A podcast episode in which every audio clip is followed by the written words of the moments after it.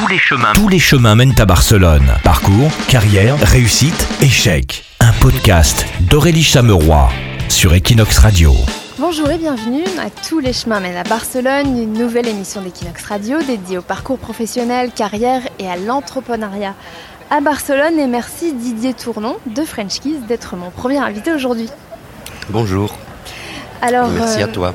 on, tu m'as donné rendez-vous au café du Palau de la Moussica. Alors, pourquoi, pourquoi ce lieu est spécial pour toi Pourquoi? Parce qu'il suffit de regarder, c'est magnifique. C'est vraiment euh, euh, une construction extraordinaire et purement barcelonaise. Quoi. On reconnaît euh, la patte des architectes euh, barcelonais, tous ces décors, toutes ces couleurs, toutes ces courbes. Vrai que Tous ces endroit vitraux. Moi j'adore, vraiment. C'est très chaleureux. Et on voit que c'est de la construction bien faite. En plus, ici au Palais de la Musique, ils ont euh, rajouté une partie. Ils ont construit cette façade en verre, là. Et je trouve que c'est vraiment très très bien fait. Le mariage de l'ancienne façade et de la nouvelle, euh, c'est vraiment extrêmement moderne. Ils ont gardé vraiment toute l'âme du Palais de la Musique. J'habite très près, donc euh, je passe tous les jours devant. D'accord, très bien. Alors toi, tu as créé French Kiss, un réseau de franchise, on pourrait dire, d'instituts de, beauté? Oui, c'est un- une chaîne de centres esthétiques, essentiellement à Barcelone, enfin à Barcelone et dans quelques villes autour, comme euh, Sant Cugat ou Ruby.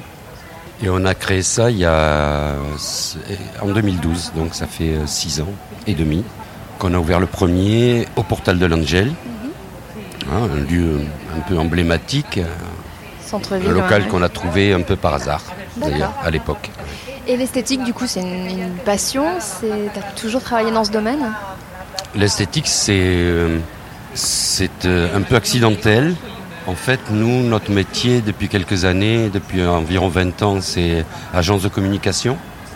Et en tant qu'agence de communication, en France déjà, euh, on s'était spécialisé euh, dans des réseaux esthétiques. D'accord. Ouais. L'esthétique n'était pas ton premier métier. Pas du tout, D'accord. pas du tout, pas du tout. Comment tu en as, tu as fait le saut du coup Mm. euh, Non, non, c'est vraiment euh, un hasard total d'avoir rencontré cette chaîne de centres esthétiques françaises, importante, hein, avec environ 200 centres, euh, pour lequel on a réalisé les communications, le logiciel d'ailleurs, l'intranet, l'extranet, etc., etc., pendant une dizaine d'années. Ok. C'était un de tes principaux clients dans le de C'était agence. devenu vraiment notre plus gros client. Et, euh, et on a beaucoup appris sur ce métier, puisque effectivement, c'est. Et, et à un moment donné, ils m'ont même appelé, j'ai dirigé ce réseau pendant trois ans. Voilà. D'accord. Jusqu'en tu- jusqu'en 2011, jusqu'à fin 2011. Voilà. Donc de la communication de, de- des instituts de beauté, tu en es venu à diriger euh, le réseau euh, Voilà. des instituts. Et en dirigeant ce réseau, j'ai fait plus amplement connaissance avec euh, la réalité du terrain, avec les problématiques des franchisés de ce réseau-là français, euh, leurs difficultés, leurs problèmes, et j'ai dû répondre moi-même à, et trouver des solutions euh, et penser aussi le concept. Donc j'ai beaucoup appris euh, pendant ces trois années de direction de réseau. Et quand j'ai abandonné ce poste, principalement parce que je vivais déjà à Barcelone et que c'était compliqué de travailler à Paris tout en vivant à Barcelone. Donc j'ai fait trois ans, mais c'était physiquement pas tenable. Et donc il fallait bien que je revienne ici. Enfin, le, le choix c'était ou de déménager à Paris ou de rester à Barcelone et de faire autre chose. Enfin, pour moi, le choix il était déjà fait d'avance. Pour- Pourquoi tu vivais à Barcelone du coup à cette époque-là euh Ben, parce que je vis à Barcelone, en Catalogne, depuis 14 ans. D'accord. Voilà. L'agence de communication. Et l'agence de communication, on l'avait effectivement, euh, il y a 14 ans, euh, passé de Toulouse à Barcelone, D'accord. Voilà. tout en gardant nos clients. Ok. Donc plutôt choix de vie. Et on euh, avait déjà ce client-là déjà à l'époque, mais il a pris ensuite plus de place, et de plus en plus de place. D'accord. Et, euh, et donc moi, quand je, suis, je me suis retrouvé au poste de directeur réseau, l'emploi était à Paris et nulle part ailleurs. Ouais. Et c'est autant en tant qu'agence de communication gérée depuis Barcelone, avec quelques voyages de temps en temps, autant à la direction du réseau, c'était impossible. Donc il m'a fallu effectivement, avant d'accepter, faire le choix d'habiter Paris Oui. toute la semaine et de revenir le week-end sur Barcelone. Barcelone, Voilà. d'accord. Donc je connais bien vos lignes Oui. et tous les Beaucoup aéroports. hein. Et le premier avion du lundi matin et le dernier avion du vendredi soir, tout ça je connais par cœur. Voilà. Et à un moment donné, t'en as, as eu marre. et à- ouais. au bout de c'était plus possible. Enfin, il n'y avait aucune vie personnelle possible. Et euh, rentrer le vendredi soir après minuit, repartir le lundi matin à 6 heures, euh, ça me laissait peu de temps pour profiter de Barcelone. Oui, puis la vie personnelle aussi. Et voilà, c'était assez compliqué. Bon, j'ai fait trois ans, ceci dit, moi, ça m'a beaucoup plu, c'était très exaltant, c'était passionnant, j'ai appris énormément. Et il fallait bien que ça s'arrête un jour. Et j'avais surtout, euh, pendant trois ans, eu l'idée de ce que je voulais, ce que je voulais pas. Mhm. Et déjà, je me suis préparé à ouvrir mon propre concept. Et euh, French Kiss est né très vite, hein, puisque j'ai quitté mon poste en novembre 2011 et qu'on a ouvert French Kiss en janvier 2012. D'accord. Donc en deux mois, on, on a euh, pensé, créé le concept, trouvé le local. Euh, Moi, je savais très bien ce que je voulais pas et ce que je voulais. Voilà. Est-ce que finalement, tu as appliqué tes techniques de communication euh, dans, dans l'entrepreneuriat, dans le- la création du concept euh, French Kiss Déjà, quand on a un concept clair, c'est déjà plus facile de communiquer. Et à la limite, un concept clair, il communique tout seul. Quand on part d'un concept qui n'est pas clair et qu'on veut communiquer, là, on s'arrache les cheveux et on se casse la tête. Ouais. Parce que là, oui, il faut de très bonnes agences de communication pour rendre clair quelque chose qui ne l'est pas. Mais ça marche pas quand même. Oui, parce Hein. que le client sent que c'est c'est pas clair. Mais voilà, parce qu'on s'y retrouve pas. Mm, ça- Alors c'est difficile dans l'esthétique parce que personne n'a la solution. Et d'autant plus que nous, on est des centres qui, se voulons v- généralistes. Donc on fait de tout. Mm. Et faire de tout, des fois, c'est faire tout mal. Moi j'envie les gens qui se spécialisent, qui dans les extensions de cils, qui Mm. dans les ongles, qui dans le spa. C'est parfait. Mais nous, c'est pas notre... euh, c'est pas nous. Mais pourquoi C'est un choix de Nous, on fait de tout parce que, parce que pour moi, il me semble que c'est un peu le, comment dire, le, le, le- le Virgin Store du futur, quoi. Moi, moi, je voulais, je veux et on veut et on continue toujours euh, à faire des endroits qui sont consacrés à l'esthétique. Et l'esthétique, eh ben, si on commence par là, on va pas laisser les gens aller faire euh, une prestation d'extension de cils ailleurs parce qu'on la fait pas. Ou de coiffure, puisqu'on vient de rajouter la coiffure, par exemple. Non. Les gens viennent chez nous et ils ont tout à portée de la main. Alors, Non. donc, toi Didier, tu, euh, pour revenir à, à ton arrivée à Barcelone, euh, donc tu avais cette agence de communication à Toulouse que tu as déplacée en Catalogne, mais tu avais plus ou moins les mêmes clients français. Tu as ensuite travaillé à Paris et tu as créé ton, euh, ton, ton entreprise ici à Barcelone. Alors, quels ont été les écueils? Comment est-ce que tu as fait pour euh, justement transposer dans le paysage catalan? Est-ce qu'il n'y avait pas des grosses différences finalement quand tu es arrivé à Barcelone? Ça n'a pas été très facile parce que nous, quand on est arrivé en Catalogne, on a continué de travailler avec nos clients français. Mm. C'est-à-dire qu'on s'est tout simplement déplacé, mais que rien n'a changé pour nous, Oui. à part la fiscalité et à part le cadre de vie. C'est ça, On était dans un petit village à l'Escala, on est arrivé, sur la on avait Brava. une hein. petite agence au, au- au centre historique de l'Escala et on avait la plage à 30 mètres. Parfait. Donc tout l'été, on travaillait avec les maillots, les serviettes, on communiquait par internet et téléphone avec nos clients. C'était le paradis sur Terre. Et oui, c'est ça ce que font beaucoup de, de freelance aujourd'hui d'ailleurs encore. Et, euh, et on s'est très bien intégré dans le village parce que l'hiver, il y avait 8000 habitants. Et que comme on était très travailleurs, les gens nous ont vite respectés. Et donc on a vécu des années très heureuses. En fait, on est venu à Barcelone quand moi j'ai pris mon emploi à Paris. D'accord. Parce que l'escale à Paris, c'était pas possible. Ouais. Et qu'il fallait vraiment. Et mes deux associés, ils, leur- ils étaient quand même contents de venir à Barcelone parce que Barcelone offre quand même une vie quand même plus avec des distractions, de la culture qu'à l'Escala hein. on n'avait pas. Et au bout de quelques années à l'Escala, effectivement, ça nous manquait Mm. un peu. Euh, ce côté grande ville, avec tout ce que peut offrir une grande ville. Ouais, Voilà. bien sûr. Et donc on est venu à Barcelone, on a ouvert notre agence de com à Barcelone, voilà. Et Toujours on- avec des clients français. et toujours avec nos clients français, Mm. c'est-à-dire qu'on n'avait aucune activité avec les gens d'ici, Ouais. aucune, parce qu'on n'avait pas le temps de prendre aucun client supplémentaire, et qu'en plus il y avait la barrière de la langue, Mm. même si on commençait à s'exprimer, c'était pas suffisant, parce que quand on est agence de communication, la langue, faut la posséder Ouais. vraiment, et donc on, on s'est abstenu de travailler avec des clients espagnols. Quand moi je suis revenu à Barcelone, l'idée, c'était effectivement de s'intégrer davantage. Et donc d'avoir une activité ici, avec des gens d'ici, des collaborateurs locaux, etc. Et donc euh, cette idée de centre esthétique, elle tombait à pic parce que c'était l'occasion, effectivement, d'embaucher Ouais. des gens d'ici. Et donc on a aussitôt embauché euh, ben, notre Lola, qui est un peu la, la, ch- la- la- la charnière de French Kiss et qui est là depuis euh, le mois de décembre 2011. Donc elle est là depuis le début, elle est à l'origine avec nous Qui est catalane. et qui est catalane D'accord. et euh, qui elle-même n'est pas esthéticienne, mais qui a qui avait fait un peu des publi-reportages dans des magazines de mode, des là. Enfin, elle avait un peu bourlingué dans tous les milieux un peu artistiques et de mode. Hein C'est ce qui nous intéressait chez elle et qui s'intéresse à l'esthétique un peu comme tout le monde. En tout cas, comme toutes les filles de son âge. Normal.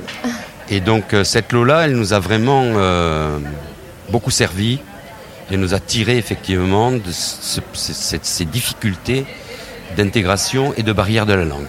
D'accord. En vous Alors- présentant des, des fournisseurs des- Voilà, tout. D'accord. Les fournisseurs, les embauches d'esthéticiennes, euh, l'écriture des tarifs, euh, le- tout ce qui nous a permis effectivement, mais et même effectivement les, les petites, euh, le benchmarking de la concurrence, savoir ce qui se faisait, ce qui se faisait pas, etc. Donc la clé, ça a été finalement d'avoir dans l'équipe une personne vraiment 100% locale. La clé, c'était euh, d'avoir des gens d'ici. oui. Ouais. Parce que sans ça, je ne sais pas comment on aurait fait. Ouais. C'était impossible. C'était impossible. En tout cas, on aurait eu beaucoup, beaucoup de difficultés. Alors après, le concept, c'était un mixte. C'est-à-dire, on a regardé un petit peu ce qui se faisait ici, mais on a apporté des choses. Par exemple, l'abonnement, qui se pratique beaucoup en France, on l'a implanté ici. Chez nous, ça s'appelle euh, le VIP. D'accord. hein. Et le VIP, c'est complètement français. On a Parce un abonnement, on paye moins cher ensuite les On prestations. paye un abonnement annuel, mensuel, un peu comme on veut. Et avec cet abonnement-là, on bénéficie de, de- de tarifs et de prestations euh, plus avantageux. Et ça, l'abonnement, en France, ça se pratique beaucoup. Ici, pas du tout. Ouais, c'est complètement Donc nouveau. on a été les premiers, et je crois qu'on est toujours les seuls, à le proposer, et Mais que coup- personne ne le fait. Du coup, tu proposes les deux? Pour ne pas perturber les clients euh, Ah oui, oui, oui, l'abonnement, c'est optionnel. Voilà, Mais après, le client de passage, euh, il est libre. Mais on a deux prix. Le prix abonné, VIP, et le prix euh, client de passage, même inscrit, mais client normal, et les gens font leur choix. Ils ont la possibilité de s'abonner s'ils veulent bénéficier d'une remise pour acheter un forfait par exemple. Et ça marche toujours. Et on a toujours, nous, on a à peu près aujourd'hui sur l'ensemble des French Kiss, euh, 2000 abonnés je crois. Oui, parce que Euh, combien tu as de centres du coup euh, tu Là aujourd'hui il y a mal 8 de- French Kiss. Huit. Voilà. Huit Moi, je sur Barcelone. et, euh, Alors, on a, oui, sur Barcelone, il y en a six. Et on en a deux en, en banlieue, j'allais dire, Ruby et Sant Cugat. et la volonté, c'est de continuer à développer? Oui, oui, oui. Ça, c'est important. Parce que on a, il faut couvrir, il faut couvrir le territoire.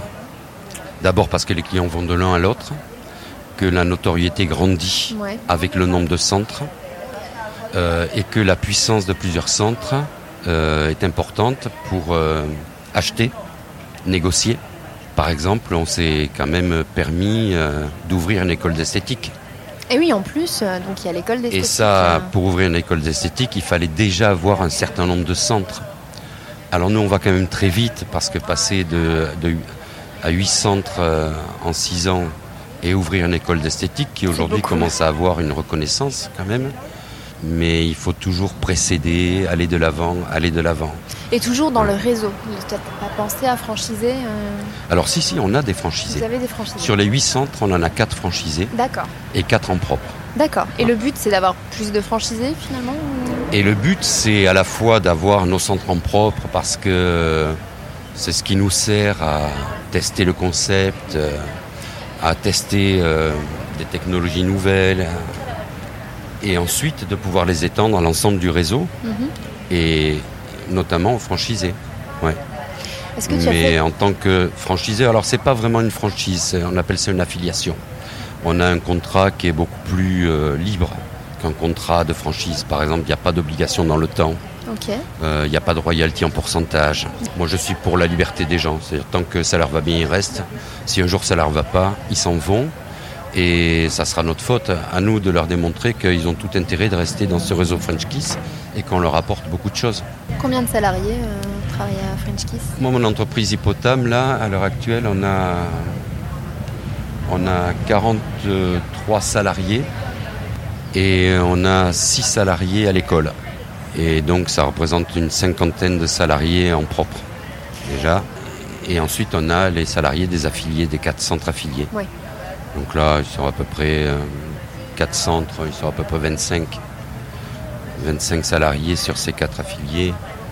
Donc la totalité de French Kiss, on est autour de 80 salariés aujourd'hui. Ah ouais. Mais pour couvrir une ville de 2 millions d'habitants comme Barcelone, 6 centres, c'est ridicule. Il y a encore de la marge. Il en faudrait une vingtaine. Et donc, ben, on va se développer par tous les moyens possibles.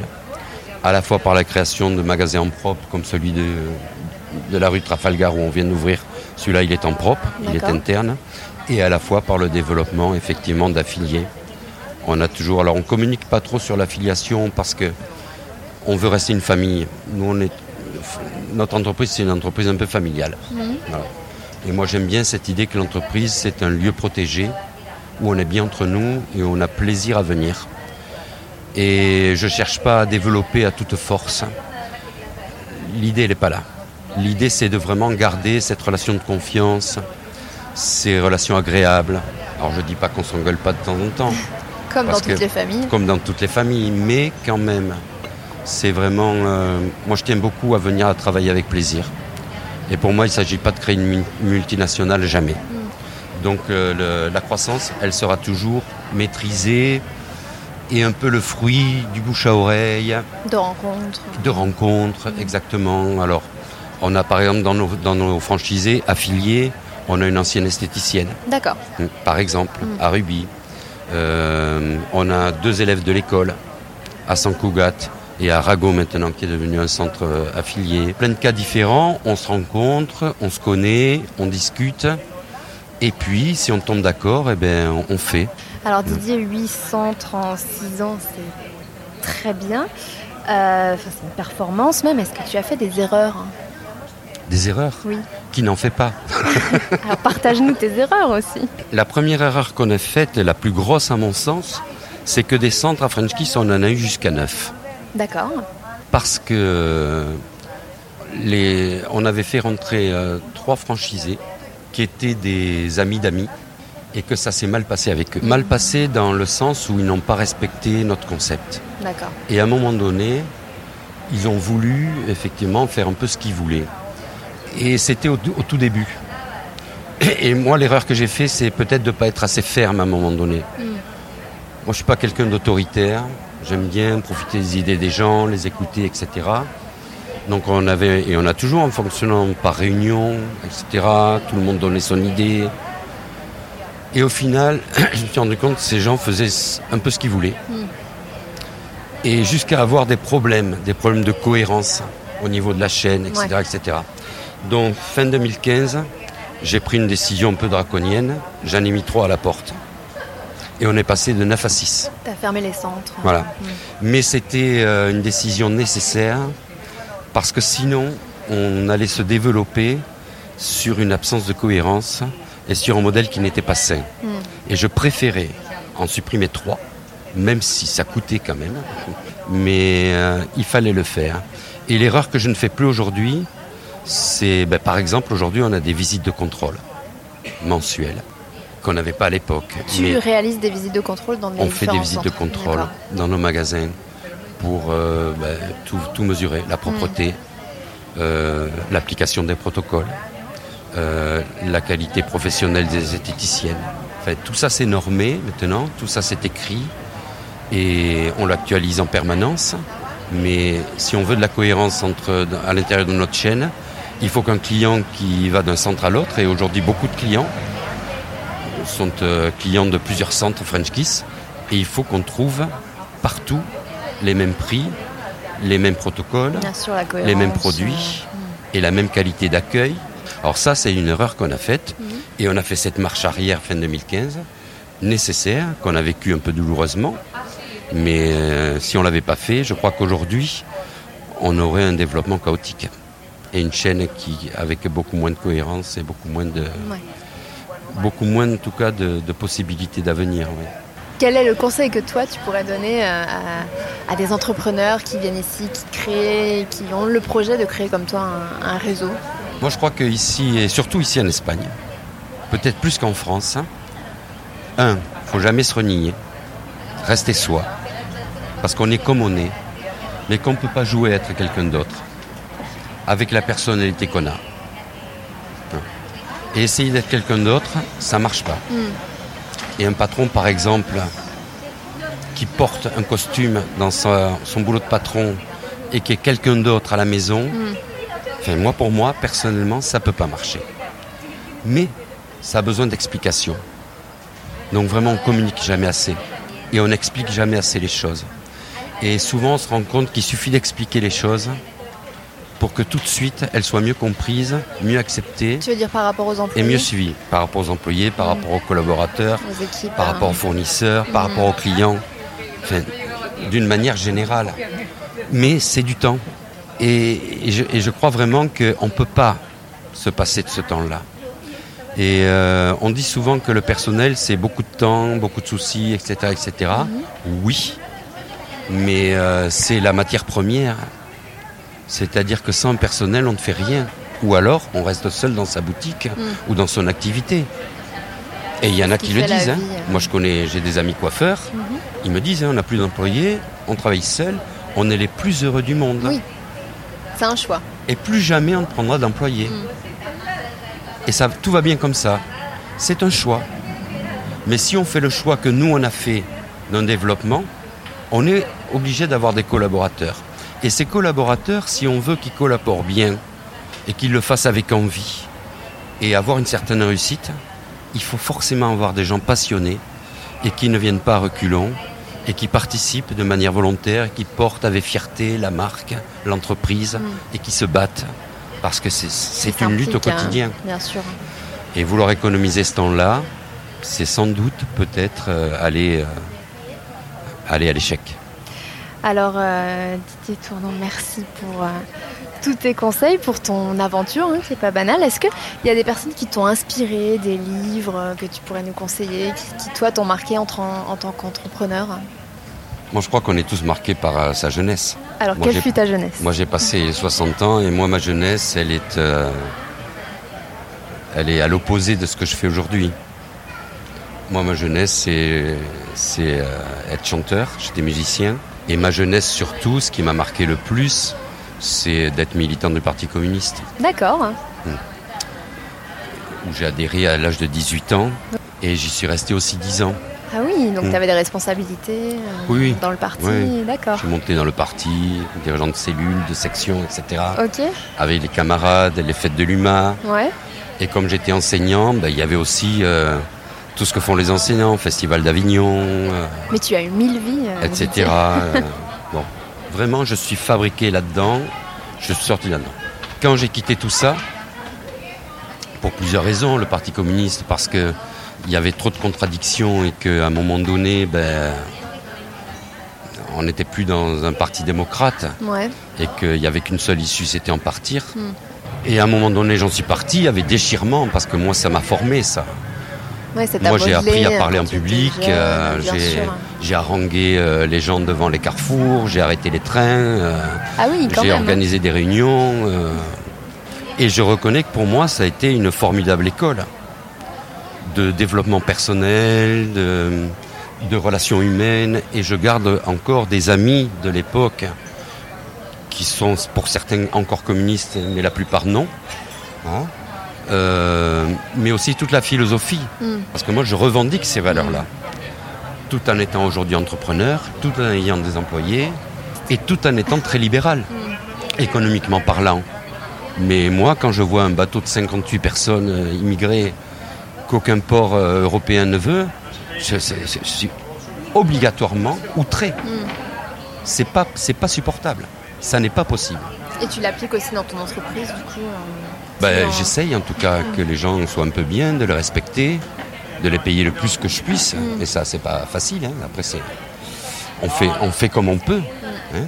Mais en tout cas, le plus, le plus que je puisse est de les reconnaître un peu pour leur valeur, leur mérite. Mais en même temps, euh, moi, je suis assez euh, partisan d'une école de la responsabilité. C'est-à-dire, par exemple, je déteste l'assistanat et je trouve que c'est avilissant. Et que moi, je pense que toutes les choses se méritent. Et que, mais on me l'a aussi appris au Parti communiste, ça. La valeur travail au Parti communiste, ça voulait dire quelque chose. Et, euh, et c'était primordial. Et on m'a appris que le travail est enrichissant et vraiment un moteur pour l'homme.